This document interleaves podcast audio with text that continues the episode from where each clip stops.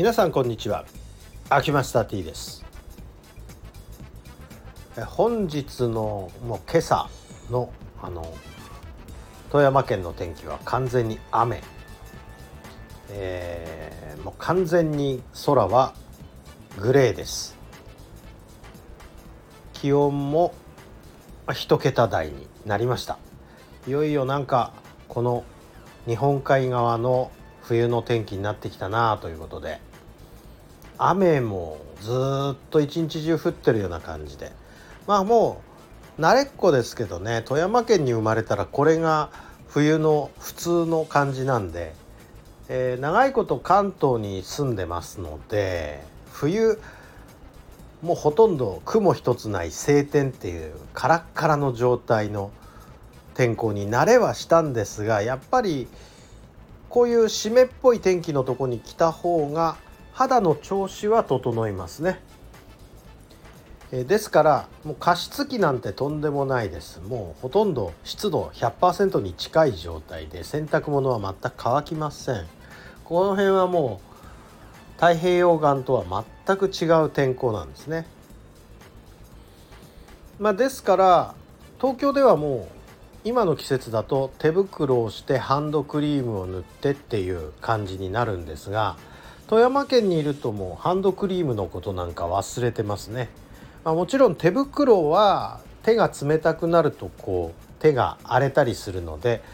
手袋だけはするようにしてるんですがただ湿気があるので東京にいる時ほど肌は荒れませんね富山県の冬っていうのはもう完全に空はグレーというイメージでございます。で雪も降れば白と黒みたいな世界になっちゃうんですね。モノクロっぽい雰囲気になります。まあこういう世界で育ってるから今更この富山県に移り住んだからってね別に暗い気持ちになることもなく通常運転みたいな感じなんですけれどもまあ、ずっとあの関東なんかで育った方はこういう富山新潟金沢みたいな天気のところに来ると、えー、冬になるとうつ病になっちゃうという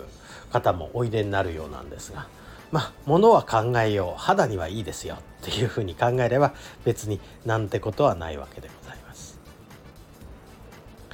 えー、やっぱりこういう季節になると温泉なんぞ恋しくはなりますね。えー、っと12月にはちょっと群馬の方の猿ヶ京温泉ってとこに行くことになってるんですがもちろんこれはあのお仕事関連でございますけどね、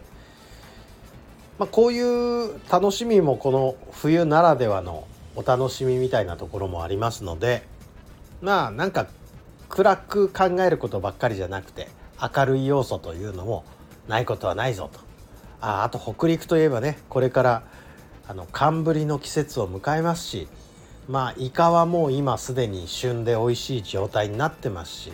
このあとカニも本格的な季節を迎えますし冬こそ美味しいものがあたくさんあるこの